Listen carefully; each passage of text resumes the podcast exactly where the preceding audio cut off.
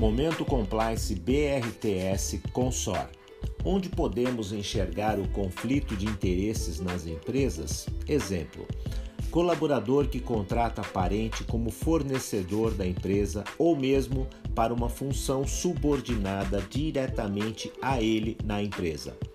Colaborador que aceita brindes e favores de um fornecedor e opta por contratá-lo. Gestor que tem alguma relação com determinada vaga de emprego aberta. Colaborador que tem parentes em empresas concorrentes e que faz intercâmbio de informações confidenciais. Relacionamento íntimo entre colaboradores com relação de subordinação hierárquica na empresa. Conflito de interesse deve ser abordado no Código de Conduta das Empresas, uma vez que cabe à empresa definir os limites que estão de acordo com os valores da empresa.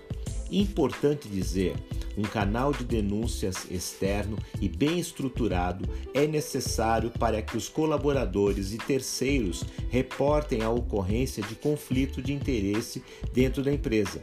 Faça uso do canal de denúncias.